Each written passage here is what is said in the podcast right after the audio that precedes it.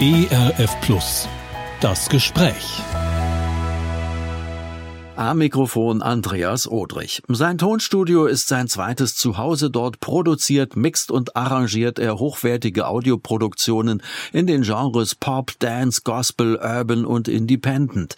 Außerdem ist er Gospelcoach, bringt Menschen in Gospelchören zum Singen und zum Strahlen, bildet seinerseits wiederum Gospelcoaches aus und ich freue mich deshalb jetzt auf eine gute halbe Stunde mit Chris Lass aus Bremen. Ich bin mit ihm per Videokonferenz verbunden. Er erstmal ein herzliches Hallo oder was immer man in Bremen zur Begrüßung so sagt. Ja, bei uns sagt man gerne Moin. Das kann man morgens, mittags, abends eigentlich zu jeder Zeit sagen. Ähm, Hallo ist aber auch sehr gebräuchlich. Insofern ein Hallo zurück an dich. Lieber Chris, wir wollen heute deiner Kreativität auf die Spur kommen und der Kreativität an sich. Kann ich die eigentlich lernen, fragt sich der eine oder andere. Oder du liebe Güte, wo ist sie um alles in der Welt geblieben, unter den Tisch gefallen, unter die Kommode gerutscht, wo auch immer. Ich möchte sie so gern wieder vorkramen. Und ich denk mal, da können wir von dir, der in einem kreativen Beruf steckt, in einem künstlerischen allemal, äh, glaube ich, einiges lernen. Aber wir gehen mal ganz bewusst äh, an die Anfänge zurück. Du bist umgeben von Bildschirmen, Mischpulten, Keyboards, Mikrofonen und Co. Wie war denn das? Hast du als Kind schon mit dem Kassettenrekorder gespielt oder warst du erstmal klassisch auf der Fußballschiene? Also ich habe Fußball immer geliebt und gerne gespielt. Äh, tatsächlich habe ich aber sehr schnell gemerkt, dass die Musik in mir oder die mich umgibt, die will ich selber machen und die muss auch raus. Und so habe ich äh, bruchstückhafte Erinnerungen daran und gibt natürlich die Fotos und Geschichten dazu, wie ich äh, von Töpfen umringt mit Holzlöffeln darauf herumklöppele und mir wahrscheinlich vorgestellt habe, ein Schlagzeuger zu sein auf der Bühne mit einer tollen Band. Ähm, und später habe ich dann, äh, ich wollte immer Schlagzeugunterricht, dann haben meine Eltern gesagt, ja, ja, aber so ganz ohne Melodie ist auch nicht gut. Ähm, beginn mal mit Blockflöte und Glockenspiel. Na, das muss man als Kind immer, oder? Da musste ich durch, genau wie so viele. Und ähm, hat mir nicht geschadet, aber ich weiß so, es ging, glaube ich, ein, zwei Jahre, zwei Jahre meine ich. Und ich habe immer gedacht, ja, wann kann ich denn jetzt mal so richtige Musik machen? Also, und damit, das hätte ich als Kind so nicht ausdrücken können, aber damit meinte ich natürlich kraftvolle, energische Musik. Und dann war ich wohl irgendwann, das ist auch nur eine Erzählung, ich habe da nur eine ganz kurze Erinnerung in meinem Gehirn, ähm, die ich immer mal wieder vor Augen habe bei meinem ersten Schlagzeugunterricht, nachdem ich aber nicht äh, direkt von der Flöte zum Schlagzeug durfte, sondern ich musste erstmal noch den Umweg übers Klavier ein, zwei Jahre nehmen. Dann saß ich wohl in diesem Unterricht und habe wohl, das muss ich heute drüber schmunzeln und lachen, äh, zeigt aber so viel Wahrheit, zu dem Schlagzeuglehrer gesagt, nach ungefähr 20 Minuten Test Stunde. Ach, hier muss man auch nach Noten spielen. Ja, dann kann ich ja auch beim Klavier bleiben. Also ähm, ich hatte anscheinend das Gefühl, dass die Schlagzeuger, das sind die, die dürfen machen, was sie wollen, hatte ich vielleicht gedacht. Und das wollte ich so gerne auch. Und dann wurde mir diese Illusion so ein Stück weit genommen. Und da merkt man schon, wie freiheitsliebend ich damals war. Auf jeden Fall, ja. Es gibt ja aber inzwischen auch Musikunterricht, die werben damit, dass man nicht nach Noten spielen muss. Kannst du das mal erklären? Also äh, ich glaube, ja auch, äh, früher gab es ja auch keine Noten und der Mensch als solcher hat Musik gemacht. Wie ist denn das? Ich finde, ich finde es so schön, ähm, dass tatsächlich ähm, das mehr und mehr kommt. Wir sind in unserer westlichen ähm, Kultur, vor allem in unserer westlichen Pädagogik, ja sehr stark damit verbunden, dass wir glauben, man muss müsse erstmal etwas verstehen, am besten die theoretische Repräsentation der Praxis. Und wenn man dann die Regeln ähm, verstanden hat, dann muss man sie anwenden, auch erstmal am liebsten theoretisch. Und dann geht es an die Praxis. Und nun gibt es natürlich sicherlich auch Gründe, warum man zum Beispiel vor dem Autofahren erstmal ein paar Straßenverkehrsrichtlinien äh, ja beherzt und weiß, bei Rot bitte nicht fahren. Aber wenn wir ehrlich sind, ähm, immer über dieses theoretische Wissen zu kommen, ist eigentlich völlig weltfremd. Kinder lernen nicht über Theorien, sondern kleine Kinder lernen durch Nachahmen, durch die Begeisterung der Welt um sie herum und dass sie das einfach wollen. Und mit aller Frustrationstoleranz und den tausend Gehversuchen und dem immer wieder hinfallen, hält es sie nicht davon ab, auch wenn sie keine Ahnung haben, wie das mit der Gravitation läuft und welche äh, Ziehkräfte da an ihnen irgendwie ähm, ja ziehen. Und ich finde das bei Musik so schade, wenn man anfängt, diese kindliche Freude am Musik erstmal ein Stück weit auch damit zu bremsen oder zu trüben, jetzt ganz viel theoretische Repräsentation in Noten zu finden. Kinder finden ja nicht Noten toll. Kinder finden es toll, auf ein Instrument zu drücken und dann hören sie die Töne und spüren die Kraft und diese Emotionen da drin. Und ähm, genau, ich bin ein großer Fan davon, Musik erstmal komplett ohne Noten zu machen und zu fühlen. Also ich könnte jetzt, was hier räumlich nicht geht, äh, zu, quasi zu dir kommen und mal die Hände aufs Klavier legen und dann würdest du schon sagen, mach mal so, mach mal so oder mir vielleicht was vormachen und dann würde ich vielleicht auch so machen.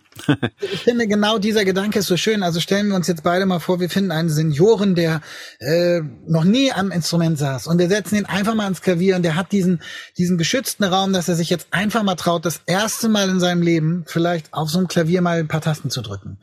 Dann würde man die Freude in dem Gesicht sofort sehen, nachdem die ersten Tasten gedrückt wurden.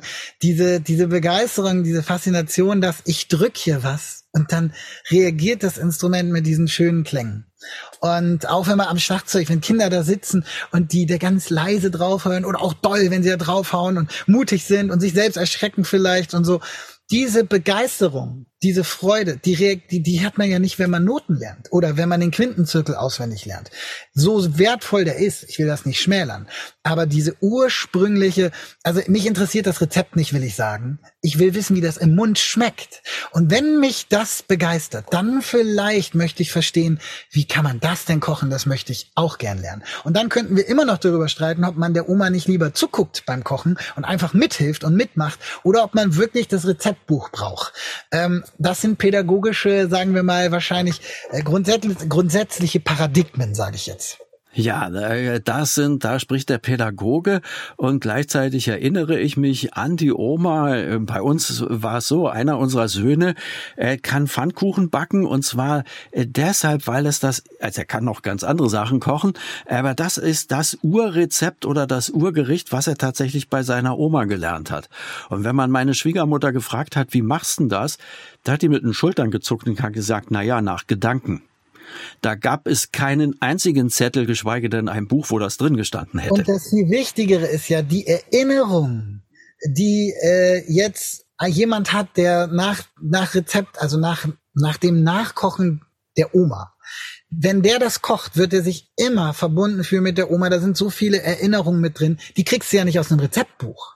Und jetzt will ich die Rezeptbücher nicht verteufeln. Ich will nur sagen, der natürlichere Weg ist es durch die Erfahrung, durch Fehler, durch richtig verbrannte, unleckere Pfannekuchen, über die man dann sich kaputt lacht mit der Oma zusammen und dann beim nächsten Mal das besser eigentlich darüber funktioniert das Lernen. Und da strahlen auch alle Augen in der Familie, wenn der dann sagt, ah ja, hier, ich mache mal Pfannkuchen so wie Oma echot dann sozusagen die ganze Truppe zurück. Ja, damit sind wir eigentlich auch schon bei einem Schlüsselbegriff, der schon öfter jetzt gefallen ist, äh, hat sich so durch, durch Fehler lernen, dadurch, dass was schief geht, wo kommen wir denn dahin? In der Schule ist ja komischerweise genau das Gegenteil. Du wirst für deine Fehler bestraft, schlechte Note. Ergebnis, wir bleiben bei der Musik. Ich kann nicht singen weil da habe ich immer nur eine vier gekriegt. Hm. Äh, Oder noch schlimmer. Noch äh, schlimmer. Sogar gesagt, sing bitte nicht mit, das ist schief, du machst hier sozusagen den Chor kaputt.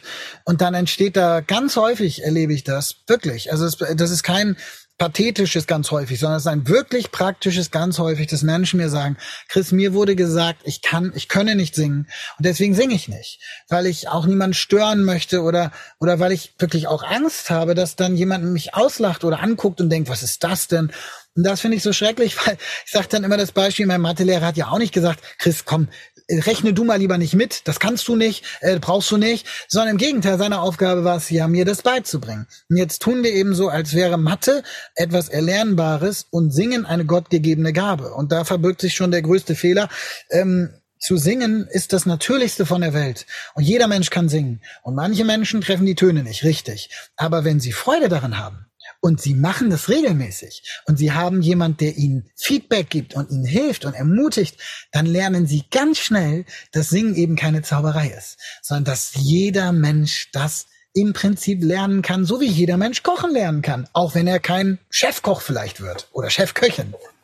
Ja, wenn man äh, mit dir zusammen ist, ich meine, ich habe solche äh, Stunden noch gar nicht selber mitgemacht, aber ich habe es schon so ein bisschen von der Seite bei Veranstaltungen oder so gesehen. Du stehst natürlich auch vor den Leuten und leuchtest und strahlst. Da kommt, fühlt man sich gleich mitgenommen. Du bist, äh, trittst nicht auf wie die gestresste Musiklehrerin oder der gestresste Musiklehrer. Aber wie macht man das denn? Also ich muss ja erstmal schon den Schritt, oh feier, wenn ich jetzt an deinen Gospelchor komme, dann muss ich am Ende als erstes Mal laut vorsingen. Genau, das ist der typische Gedanke. Und, Und? nicht. Nicht, uns, nicht. Danke. Gut. Bei mir muss man keine Noten können. Du kannst kommen. Ja, wirklich. Man muss keine Noten können. Man muss kein Englisch können. Man muss nicht in die Kirche regelmäßig gehen. Man darf einfach kommen, wie man ist, wenn man die Freude hat an dem, was wir da machen. Und ich, ich vergleiche das so ein bisschen, wenn ich jetzt in den Kindergarten gehe und mich jemand fragt, kannst du hier mal eben kurz Happy Birthday für die und den singen? Dann sage ich ja nicht, bitte einmal alle melden, die Englisch können, bitte einmal alle melden, die gut singen können, alle, die äh, sauber singen und alle, die jetzt schief singen, die sind jetzt bitte still. Ähm, wir lass das mal den Profis. Sondern es ist ja genau das, es ist etwas urgemeinschaftliches. Und das verbindet, und da geht's gar nicht um richtig. Das Ironische ist sogar beim Chorsingen, ähm, der Chor an sich klingt so voll und so, so warm und so, ja, vielschichtig, weil nicht jeder von uns perfekt, selbst wenn wir wirklich 100 Profis jetzt, 100 ausgebildete, studierte Profis zusammenbrächten, so würde unsere Stimme sozusagen immer leicht sich bewegen und an dem Ton mal ein bisschen höher, ein bisschen tiefer. Dann gibt's noch äh, andere Effekte, Vibrato, Tremolo, verschiedene Dinge, der Luftdruck, Lautstärke, all das ähm, männliche Stimme, weibliche Stimme vermischt sich zu einem Gesamtklang. Und man muss tatsächlich sagen, ähm, die leicht unsaubere Stimme fettet das Ganze im wahrsten, schönsten Sinne an.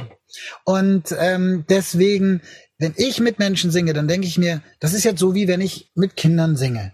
Ähm, ich möchte Freude haben mit ihnen zusammen. Und auf dem Niveau, auf dem wir jetzt gemeinsam hier sind. Und dann gucke ich mal, dass ich das Niveau abhole und ein bisschen nach vorne bringe. Aber wir arbeiten mit dem, was wir haben und wir freuen uns daran. Also ganz easy die Ausgangslage. es ist nett, dass du von gefettet gesprochen hast. Da musste ich sofort wieder an Omas Pfannkuchen denken. Aber ja, in denen lag auch Musik. Und wie kommt's denn? Ich meine, irgendwann muss der Chor ja doch so ähm, äh, münden, äh, dass sich das jemand anders anhört und das auch noch gerne anhört. Irgendwann kommt's ja doch mit dem richtig Singen. Wie kommen wir denn dahin? Ähm, ganz einfach. Ähm, das ist äh, der Exzellenz des Chorleiters geschuldet. Also ich würde immer sagen, ein exzellenter Pädagoge, ein exzellenter Anleiter schafft es, die Menschen über sich hinauswachsen zu lassen. Und ähm, wenn der Chorleiter gestresst ist, aufgrund des Chores, dann ja eigentlich immer aufgrund seiner eigenen Fähigkeiten, weil er merkt, ich komme hier nicht mehr weiter. Und äh, mit anderen Worten, ich habe relativ früh in meiner Karriere in Anführungsstrichen diesen Entsch diese Entscheidung und dieses Mindset angenommen. Der Chor ist niemals schuld. Wenn ich etwas vorsinge und der Chor singt falsch nach, dann verstehen sie mich nicht. Und der Einzige, der daran was ändern kann, bin ich. Ich muss es lernen, mich geschickter auszudrücken, bessere Methoden zu wählen, damit die Leute ganz spielerisch, ganz aus Versehen das Richtige tun. Und ich lerne von ihnen, von ihren Fehlern und helfe ihnen dabei, ihre eigenen Fehler zu vermeiden. Und ich würde sagen, eigentlich, so wie ein richtig guter Sportlehrer oder ein richtig guter Trainer in irgendeiner Disziplin oder ein Klavierlehrer schaut dem Schüler, der Schülerin zu und sieht dann, wo sind da noch, ich nenne das mal jetzt, Potenziale. Manchmal sind das Schwächen. Also hier hat jemand vielleicht etwas noch nicht verstanden oder noch nicht ähm, intuitiv auf äh, gesogen oder ist vielleicht blind, betriebsblind für seine eigenen sozusagen äh, Blind Spots, wie man im Englischen sagt. Also man selber sieht es nicht. Und dann der Trainer, der Lehrer, der Coach, der Mentor hilft mir dann zu sehen, was ich nicht sehe. Ähm, und dann auf einmal sozusagen schenkt mir der andere seine Augen und ich wachse über mich hinaus. Und nicht so du, du, du, sondern hey, schau mal, probier das mal. Ja, ich habe mich gerade gefragt, wie, wie, wie, wie ist denn so die erste Chorstunde? Also angenommen, du bildest ja Gospel-Coaches oder Chorleiter, Chorleiterinnen aus. Ähm, also Chorleiter oder Chorleiterin ist neu, die Leutchen da, die in den Raum kommen, sind neu. Ich glaube, die haben Angst davor, äh, irgendwie geoutet zu werden, aber wahrscheinlich, wenn man die erste Stunde gibt, ist man auch ein bisschen aufgeregt. Was sagst du da? Wie sollten die denn anfangen? Ähm, das Wichtigste finde ich ist erstmal sich immer klar zu machen, always start with the why ist einer meiner Grundsätze. Also frage dich, starte mit dem Warum. Was machst du hier eigentlich und warum machst du das? Und wenn du dir klar machst, dass du das Ganze tust, weil du es liebst, mit Menschen zu singen, dann sind nämlich die kleinen Fehler, die dir jetzt unterwegs passieren, erstmal gar nicht so wichtig.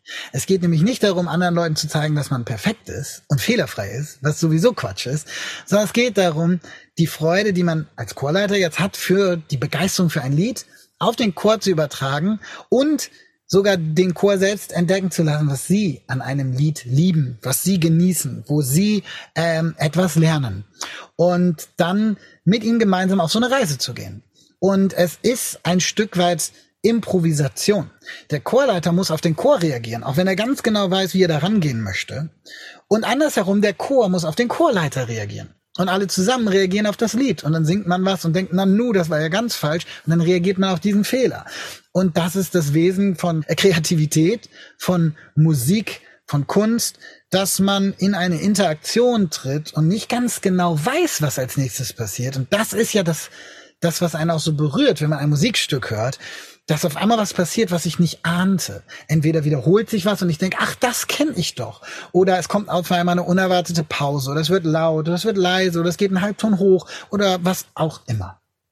Ja, und was sage ich jetzt den Chorleitern? Ähm, du weißt, was du möchtest, du weißt, warum du das möchtest, und jetzt geht's los. Und dann schauen wir mal, was dir super gut gelingt und was vielleicht noch nicht so gut gelingt. Und dann mache ich mal ein paar, gebe ich mal ein paar Tipps und Gedanken, erzähle von meinen Fehlern, von meinen Erfahrungen und dann lernen wir alle gemeinsam. Ich habe schon eine Menge gelernt. Fehler machen ohne Ende und dabei noch Spaß haben und sich etwas entwickeln lassen. Das sagt Chris Lass. Mit ihm spreche ich heute über Kreativität. Er sitzt mitten in seinem Tonstudio. Notfalls könnte man in dem Studio sogar wohnen und übernachten. Es ist also sowas wie dein Zuhause. Da fühlst du dich wohl. Du bist auch Musikproduzent oder im Sinne von, äh, dass du wirklich die Musik als solche äh, produzierst und arrangierst für andere Künstler. Jetzt bist du da umgeben von Tasten, von Knöpfen und äh, jede Menge Bildschirmen, was noch so dazu kommt. Also du sitzt da in deinem Studio. Auch hier wieder wäre ja mal interessant, ich weiß nicht, hat da jemand die Komposition schon fertig mitgebracht und du sollst sie bloß noch zurechtschrauben oder fängst du dabei null an? Was ist deine Aufgabe? Das ist genau die spannende Frage, die mir ganz oft gestellt wird und ich sage immer, das ist immer unterschiedlich. Manchmal kommen Künstler zu mir, die haben ein fertiges Lied. Manchmal kommen welche, die sagen, ich habe einen Vers und einen Chorus. Manche kommen und haben ganz genaue Vorstellungen. Und wieder andere, ähm, mit denen fange ich an, neu zu überlegen, hey, wo geht's für dich hin? Und da sind wir genau beim gleichen. Always start with the why. Wenn ein Künstler zu mir kommt, der schon zehn Jahre erfolgreich unterwegs ist, setze ich mich erstmal mit dem hin und höre mir kurz mal an, was machst du eigentlich in deinen Worten? Warum machst du das? Und wo möchtest du gerne hin? Was ist sozusagen das nächste Ziel? Und dann überlege ich mir, wie können wir das musikalisch auch unterstützen, das eben zu erreichen? Und wenn ich dann zum Beispiel ein fertiges Lied schon höre, aber merke, ich glaube, das wird nicht dem Ziel so sehr gerecht, dann spiegel ich das an den Künstler zurück und an die Künstlerin und gebe erstmal grundsätzliche Gedanken, hey, hm, was ist, was ist die Sprache, was ist die Melodie, was ist die Energie, die du jetzt heraustragen möchtest an die, an, in die Welt, ähm, um deine Ziele zu erreichen? Und was möchtest du in den Zuhörern ähm, ja, auslösen? Was möchtest du dort gerne für, ähm, für einen Eindruck hinterlassen? Und manchmal kommen Leute eben mit ganz wenig und dann äh, kümmere ich mich darum. Ich habe Top-Songwriter, schreibe sehr selber sehr sehr viele Songs und hole manchmal auch Teams dazu und dann starten wir damit und schreiben ein bisschen und feedbacken so Ideen. Manchmal sind die Songs schon ziemlich weit. Dann geht es darum, eine klangliche, ähm, ein klangliches Kleid sozusagen zu finden, ein Klanggewand, ähm, die Soundwelt zu definieren. Und die muss sich eben ähm, überein, die muss übereinkommen mit dem, was der Künstler will, was die Künstlerin erreichen will. Und dann nehmen wir das Ganze auf und dann am Ende wird's gemixt und gemastert und diese ganzen Prozesse von bis oder auch nur das Ende. Es gibt viele, viele Künstler, die mir einfach nur ihre Musik schicken, damit ich sie mixe. Ähm, ich arbeite natürlich sozusagen mit wenigen Künstlern sehr, sehr intensiv und mit vielen Künstlern, aber auch darüber hinaus, dass ich mixe oder master oder auch für Labels, ähm, auch weltweit, nicht nur aus Deutschland, wirklich auch, ja, gibt alle Herren Länder, wie man so schön sagt. Und so ist das immer ein bisschen unterschiedlich. Das ist unterschiedlich. Hier geht's offensichtlich darum, die Stimmung und das, was derjenige ausdrücken möchte, in irgendeiner Form aus ihr oder aus ihm herauszuholen, um es dann umzusetzen. Das mag für dich als Musiker und äh, Arrangeur ein äh, tägliches Brot sein, aber wie geht denn das? Wie fließt das in die Tasten, die hinter dir stehen? Also es, es ist wie bei allem, man muss ganz viel ähm, sich umgeben mit Ideen, damit die Ideen zur rechten Zeit aus einem heraussprudeln. Also ich bin ein großer Fan davon, das Unterbewusstsein arbeiten zu lassen. Das heißt, ich versuche ganz viel verschiedene Musik zu hören. Und damit lade ich mich im wahrsten Sinne des Wortes auf. Und wenn ich dann in meinem Studio sitze oder auch irgendwo an einem Klavier einfach nur ähm, mit jemandem was schreibe oder jetzt eine Idee höre, dann triggert das, sagt man so. Also dann kommen auf einmal Ideen in mir hoch. Und das kann ich gar nicht beschreiben, wie, warum. Das passiert einfach. Und manchmal auch nicht. Manchmal triggert es auch nichts und man sitzt da und denkt, na nu, was mache ich denn jetzt? Und dann gibt es Methoden, mit denen man sozusagen sein Unterbewusstsein zum Sprudeln bringt. Kannst du da was nennen? Äh, ich sag mal, ich habe ja vorhin gesagt, es gibt ja vielleicht auch Menschen, die sagen, boah, Mann, ich bin so gestresst und mein Leben ist irgendwie so nur Tunnel, Tunnel, Tunnel. Ich will mal wieder kreativ sein, aber ich weiß schon gar nicht mehr, wie es geht. Hast du da was in deinem Baukasten? Ja. Also erstmal das ah. Wichtigste ist, man nimmt, man nimmt sich Zeit und man ist ergebnisoffen und sagt, ich möchte heute jetzt mir die und die Stunden nehmen oder die und die Minuten und dann blubber ich mal so los. Dann gucke ich mal in mich hinein. Ich höre in mich rein, was da so drin ist. Und ganz wichtig ist, ähm, nicht sofort alle Ideen zu verwerfen. Ich habe letztens gerade wieder einen schönen Satz gelesen, den fand ich super. Ähm, übersetzt ins Deutsche heißt er ungefähr, bitte bewerte nicht mich an meinen schlechten, wie schlecht meine schlechten Ideen sind, sondern bewerte mich danach, wie gut meine guten Ideen sind. Und ich bin großer Fan davon, alle Ideen erstmal auszusprechen aufzuschreiben, festzuhalten. Und manchmal, selbst wenn man in dem Moment denkt, was für eine blöde Idee, ich weiß jetzt schon, die ist blöd, sie trotzdem einfach mal aufzuschreiben. Und manchmal nämlich entsteht aus dieser dummen Idee eine weniger dumme Idee, bis eine ziemlich wenig dumme Idee, bis eine sehr schlaue und eine super schlaue und tolle Idee entsteht, falls es überhaupt dumme Ideen gibt. Also Ideen, die einem selber noch nicht so zusagen, die können manchmal was auslösen. Vor allem, wenn man mit anderen Leuten zusammenarbeitet. Dann äh, bin ich ein großer Fan davon, wenn ich jetzt weiß, ich möchte eine gewisse Atmosphäre schaffen, musikalisch beispielsweise, dann begebe ich mich in diese Atmosphäre rein. Also dann höre ich mal ein paar Lieder, die es schaffen, die Atmosphäre, die ich gerade ausdrücken möchte, in mir zu, ähm, im Englischen sagt man to evoke, also in mir hervorzurufen auszulösen. Und damit bringe ich mich auch in diese, in diese Stimmung hinein. Oder äh, manchmal nehme ich einfach was auf und sage, das ist jetzt einfach mal in meinem Ideenbaukasten. Vielleicht wird das nochmal wichtig. Und dann höre ich meine Ideen durch und auf einmal sage ich, zack, das ist ja was. Damit kann ich arbeiten. Oder ich arbeite mit jemand anderem zusammen und sage, hey, du, ich habe da was auf dem Herzen, das will ich gern umsetzen, ich weiß noch nicht wie. Vielleicht hast du ja eine tolle Idee. Und dann äh, ist das eine Kollaboration. Also da gibt's verschiedenste Methoden. Das sind nur einige wenige der Methoden, die ich in meinen Coachings zum Beispiel dann auch mit Leuten teile. Und jeder merkt auch für sich, was dann funktioniert.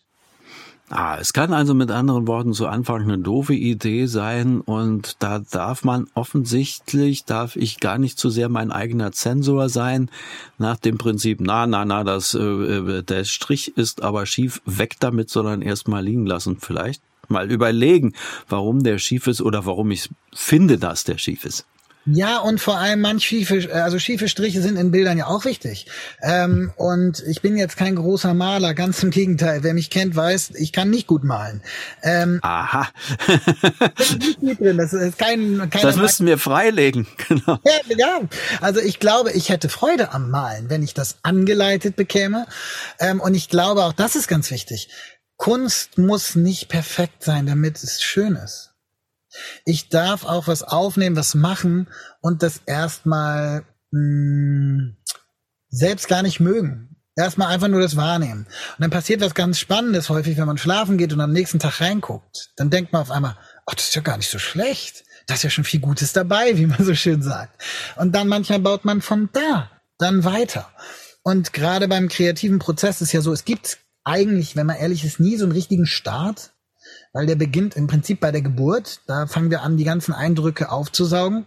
Und es gibt kein richtiges Ende. Wann ist man fertig mit einem Lied? Das werde ich ganz oft gefragt.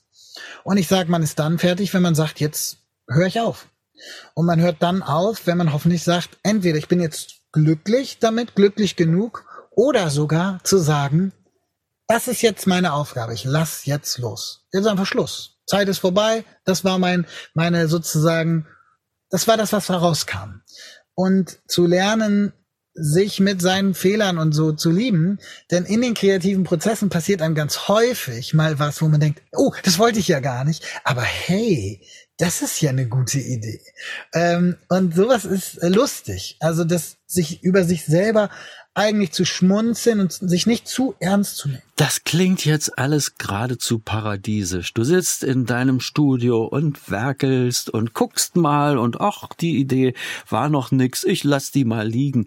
Aber nun gibt es ja im Musikbusiness durchaus Erfolgsdruck um nicht zu sagen, das ist ein knallharter Business. Ähm, hast du es denn immer so, dass deine Künstler da quasi vorbeigeschlendert kommen und sagen, oh Chris, guck mal, oh, egal, ob es jetzt ein halbes Jahr dauert oder ein Dreiviertel, denn ähm, es gehören Veröffentlichungstermine dazu. Manche, ja, Produktionen muss man ganz bewusst zu bestimmten Zeiten auf dem Markt haben. Die Weihnachts-CD muss im Grunde im Frühjahr fertig sein, damit das Marketing die im September unter die Leute bringen kann. Also hast ja auch du Druck. Wie gehst du denn damit dann um? Ich trenne das von dem kreativen Prozess. Also ich habe das alles, was ich eben sagte, ist vor allem natürlich in Richtung formuliert Menschen, die nicht oft kreativ sind und sich vielleicht gar nicht trauen. Und da ist ja der Staat muss erstmal niederschwellig sein, damit man nicht an seinem eigenen Erfolgsdruck zugrunde geht. Wenn ich jetzt Profi werde, muss ich auf Knopfdruck kreativ sein. Das geht anders gar nicht. Und äh, manche sagen ja, das geht ja gar nicht. Und da widerspreche ich. Da sage ich immer, doch, das geht 100 Prozent. Man braucht nur Methoden dafür. Ähm, und natürlich ist Kreativität auch ein Handwerk. Es gibt diese Studien, die nennen sich Flow Studies, Flow State Studies. Da ging es darum, wie Menschen in diesen in diesen Fluss kommen. Also man sagt es ja auch häufig, ich bin jetzt so richtig im Flow. Damit meint man, ohne nachzudenken, geht mir das von der Hand und ich habe das Gefühl, jetzt treffe ich intuitiv sehr gute Entscheidungen. Bitte unterbrich nicht diesen Flow. Und da haben die sich damit beschäftigt, wie kommt man denn in so solch einen Flow? Und da wurden viele Künstler, ähm, Schriftsteller, Maler, Musiker, alle möglichen Menschen gefragt, Handwerker, wie kommt ihr in diesen selbstvergessenen Zustand, wo ihr einfach drauf losarbeitet? Und da hat man gemerkt, es gibt gewisse mentale Rituale, die Menschen durchlaufen. Jeder Sportler hat das, also wirklich in allen Bereichen unseres Lebens. Auch wir kennen das alle.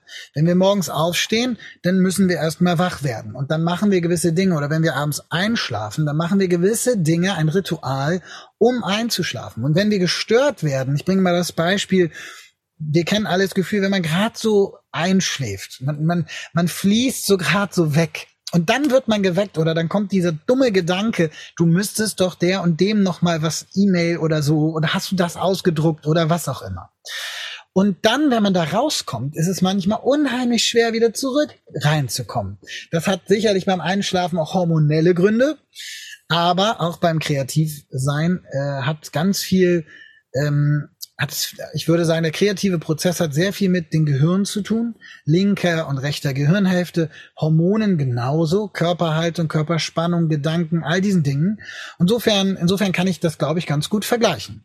Und da muss man eben Rituale gründen und bauen, Selbstvertrauen bauen und sammeln, damit man dann auf Knopfdruck Ideen herausfeuern kann. Möglicherweise, indem man sich beobachtet und mal festhält, unter welchen Bedingungen es am besten klappt.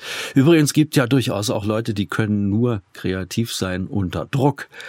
das ist ja dann unter Umständen auch Ihr Schlüssel, um da dran zu kommen. Und der nächste sagt, nein, ich brauche Ruhe und wieder andere brauchen eine ganz bestimmte Umgebung. Nun heißt du Chris Lass und äh, da steckt auch äh, ja das Wort Chris mit T, Christ nämlich drin. Äh, äh, du bist äh, fröhlicher und engagierter Christ und äh, da kommen wir jetzt zu jemandem, von dem wir überhaupt noch nicht gesprochen haben. Ähm, Gott selbst, äh, ist der dir oder dein Glaube in irgendeiner Form Maßstab oder Inspiration, wenn du an deine künstlerische Arbeit gehst? Ja, da fallen mir ehrlicherweise tausend Gedanken sofort vor die Füße oder kommen mir hoch. Äh, zum einen, ich glaube, dass unsere Kreativität, die jeder Mensch hat im Übrigen, glaube ich, jeder, jeder Mensch hat die, ähm, die ist, meine ich, Gott gegeben aus meinem Glaubensverständnis, Weltbild. Und ich würde sogar weitergehen, ich würde sagen, Gott ist durch und durch kreativ. Ähm, das hat er schon mit seinem Schöpfungsakt bewiesen. Er sprach, so sagt es ja die Bibel, und äh, sprach es in Existenz. Und wir sprechen ja auch viel. Und ich glaube, gerade wenn man jetzt kollaboriert zum Beispiel, dann kommuniziert man ja ganz viel. Entweder man spielt, Musik ist auch eine Sprache zum Beispiel, oder man spricht wirklich miteinander. Und durch diese Worte lösen wir Gedanken aus, lösen wir auf einmal eine Geschichte aus und dann bildet sich etwas vor unseren Augen. Und ich glaube, dass es deswegen auch so therapeutisch und gesund ist, wenn wir Menschen kreativ werden. Und dann gibt es noch dieses schöne Bild, Gott hat sich selbst daran gefreut, anscheinend, was er da so geschaffen hat, weil es immer wieder heißt, er hat das gesprochen und dann kam es und er sah, dass es, dass es gut war. Er hat sich gefreut so.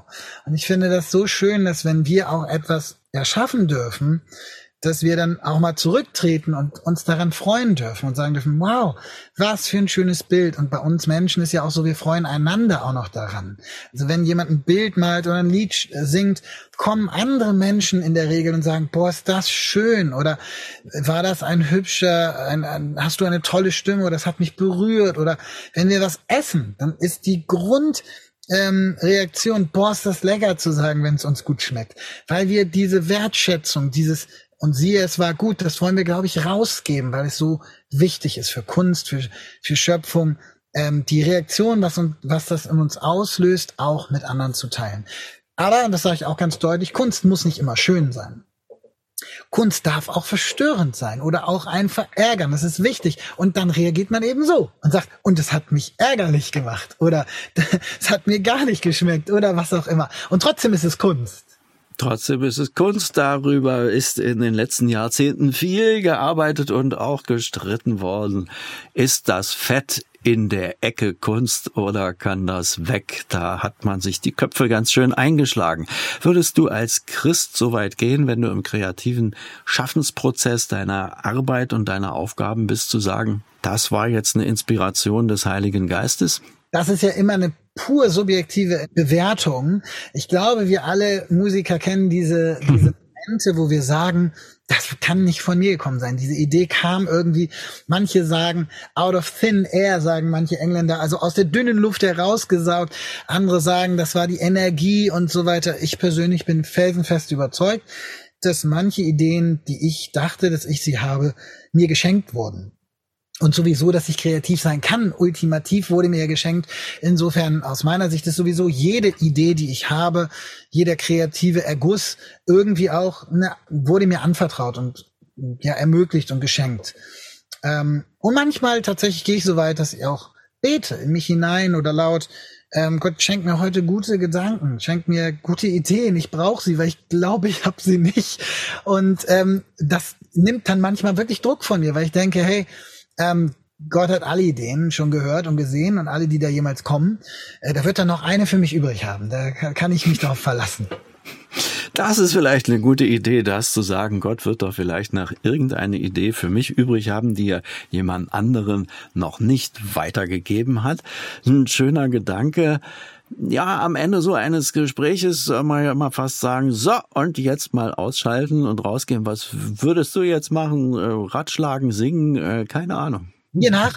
Schlagzeug schöne Musik anmachen. Ich, ich bin ein ganz großer Freund und muss mich selber ermahnen. Ich höre viel zu wenig manchmal Musik, wenn ich so stumpfe Sachen machen muss. Manchmal staubsauge ich und denke, warum hast du eigentlich keine Musik laufen? Ist doch eh laut. Ähm, und äh, also das ist so etwas, wo ich sehr auftanken kann. Einfach Musik zu hören und zu genießen, andere Men an Ideen anderer Menschen zu äh, genießen. Hm, welche Künstler hast du sozusagen ähm, in der letzten Zeit äh, durch deine Arbeit begleitet? Das wäre ja auch noch mal ganz ja. kurz ganz interessant. Man hört vielleicht mehr Chris Lass, als man es merkt. ja, also ich äh, darf mit ganz verschiedenen Künstlern arbeiten. Einer, mit dem ich äh, sehr viel mache, ist der Samuel Rösch, äh, der The Voice of Germany gewonnen hat. Ähm, ein fantastischer Sänger, Songwriter, Künstler ist und mittlerweile ein lieber Freund. Jetzt gerade habe ich das Album mit dem Sam Samba, ähm, das neue Album fertiggestellt, ein Worship-Album, ähm, auch fantastischer Musiker. Ähm, mit Sängerinnen arbeite ich also wirklich ganz vielen verschiedenen auch Stilistiken. Manchmal mit Rappern. Ich habe äh, relativ viel auch in diesem urbanen äh, Business sozusagen ähm, habe ich eine große Freude und Leidenschaft. Oder auch mit elektronischer Musik. Das sind dann DJs, die viele gar nicht unbedingt so kennen. Ähm, in der in der christlichen Welt kennen auch manche die O-Bros, mit denen ich auch ähm, verbunden sein darf und für die ich auch immer hier und da wieder was machen darf. Ähm, also ganz unterschiedliche ähm, ja, Möglichkeiten, aber auch das gute alte Feiert Jesus liegt mir sehr am Herzen. Es hat mich als Kind immer sehr geprägt, diese CDs. Und jetzt durfte ich gerade auch wieder ein paar Veröffentlichungen von Songs haben, an denen ich mitschreiben durfte mit lieben Kollegen, die dort veröffentlicht sind. Also es ist ganz breit und das genieße ich sehr. Gibt es ein Gospelprojekt, wo man, weiß ich, in diesem Jahr, in diesem Spätsommer, in diesem Herbst und so bei dir, wenn man so will, sogar persönlich dabei sein könnte? Also es gibt einige Workshops, da empfehle ich einfach mal auf meine Website zu gucken oder auch eine E-Mail zu schreiben oder bei Facebook oder Instagram mit mir sozusagen verbunden zu sein. Ähm, und äh, in Bremen gibt es ein paar Termine, die jetzt anstehen äh, zum Ende des Jahres. Jetzt muss ich schnell in meinen Kalender stibitzen, damit ich keinen Quatsch sage. Und zwar weiß ich, im September findet ein Workshop in Bremen statt. Ähm, für alle, die hier im Norden in der Richtung sind. Und jetzt schaue ich gerade und muss schmunzeln, weil ich den hier gerade gar nicht sehe. Ach ja, da das sind wir noch. kann man dann ja nachlesen, genau. Aber den Weihnachtsworkshop, das kann man jetzt ironischerweise schon mal sagen, im November, am 18. November, ähm, da findet wieder der jährliche Weihnachtsworkshop statt. Und ansonsten ähm, auch online kann man auch, wenn es für andere Leute interessant ist, zum Beispiel Coaching, da weiterzukommen, einfach mal online gucken, mich anschreiben. Da gibt's immer wieder Möglichkeiten und Slots gehen auf. Na, wunderbar. Ich glaube, äh, da gibt es jede Menge Möglichkeiten, kreativ zu sein. Ich danke dir, lieber Chris, ganz herzlich für unser Gespräch. Kreativität, wie entsteht sie? Wie können wir sie uns wieder ein bisschen urbar machen und uns inspirieren lassen und fröhlich durchs Leben gehen? Ich glaube, da bist du ein guter Gesprächspartner jedenfalls für mich gewesen. Ich habe es genossen. Also in dem Sinne lieben, lieben Dank nach Bremen. Wenn Sie das Gespräch noch einmal hören wollen, gar kein Problem. Gehen Sie in unsere Audiothek des äh, von ERF Plus unter der Rubrik äh, Das Gespräch. Da werden Sie das alles hier nochmal finden. Da haben wir auch nochmal die Website von Chris verlinkt. Ja, und ich bedanke mich fürs Zuhören. Mein Name ist Andreas Odrich. Und Sie wissen ja, mein Tipp am Ende immer, und der passt hier ganz besonders, lassen Sie sich vom Heiligen Geist beschenken und bleiben Sie fröhlich, so wie Chris Lass, und bleiben Sie geistreich. Das Gespräch. Mehr auf erfplus.de oder im Digitalradio DAB+. Hören Sie ERF. Gutes im Radio.